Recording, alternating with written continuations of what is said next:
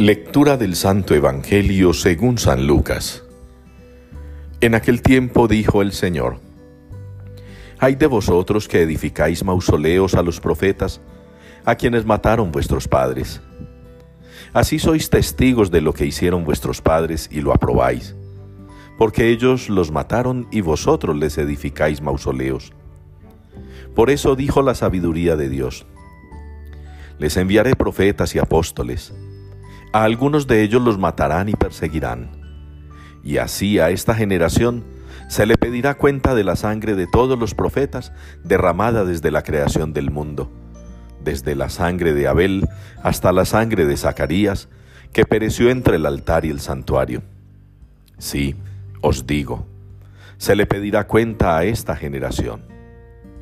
Hay de vosotros, maestros de la ley, que os habéis apoderado de la llave de la ciencia. Vosotros no habéis entrado, y a los que intentaban entrar se lo habéis impedido.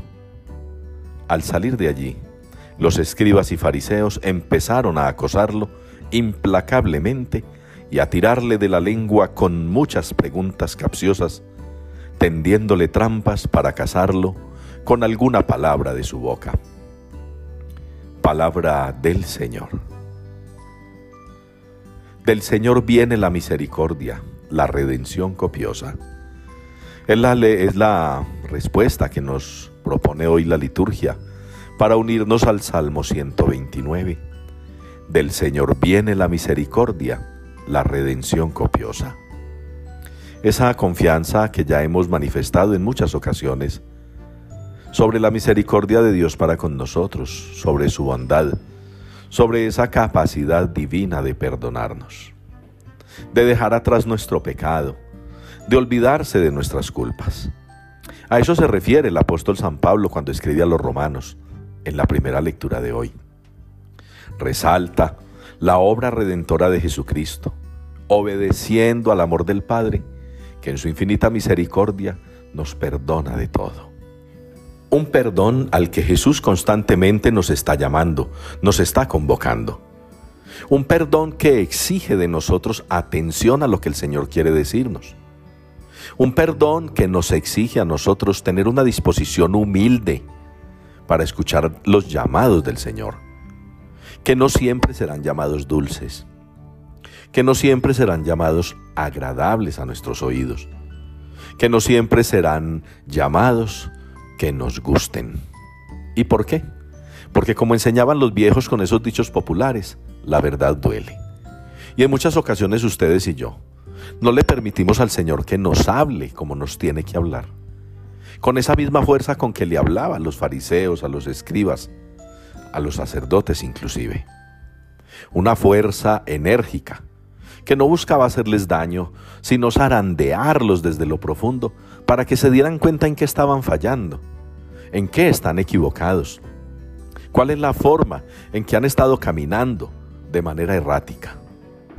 Ustedes y yo necesitamos constantemente de la ayuda del Señor en ese sentido.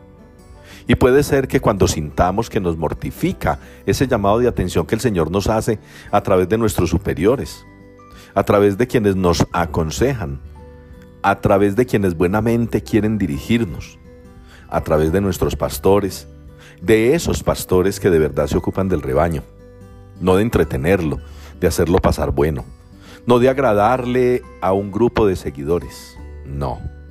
A veces los sacerdotes, y ojalá todos lo pudieran hacer, debemos concentrarnos en el rebaño y con dolor en el alma, tenerles que orientar, a veces con fuerza, porque no entienden o no quieren entender qué es lo que el Señor les quiere decir.